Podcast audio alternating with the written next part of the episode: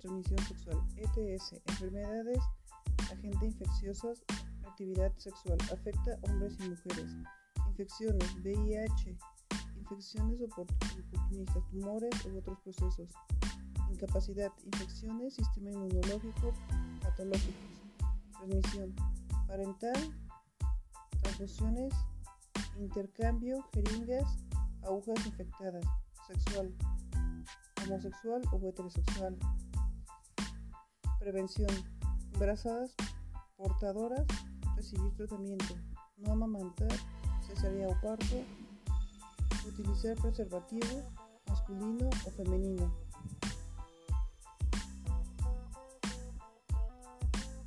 Tratamiento. Fármacos antirretrovirales, trubada. Síntomas.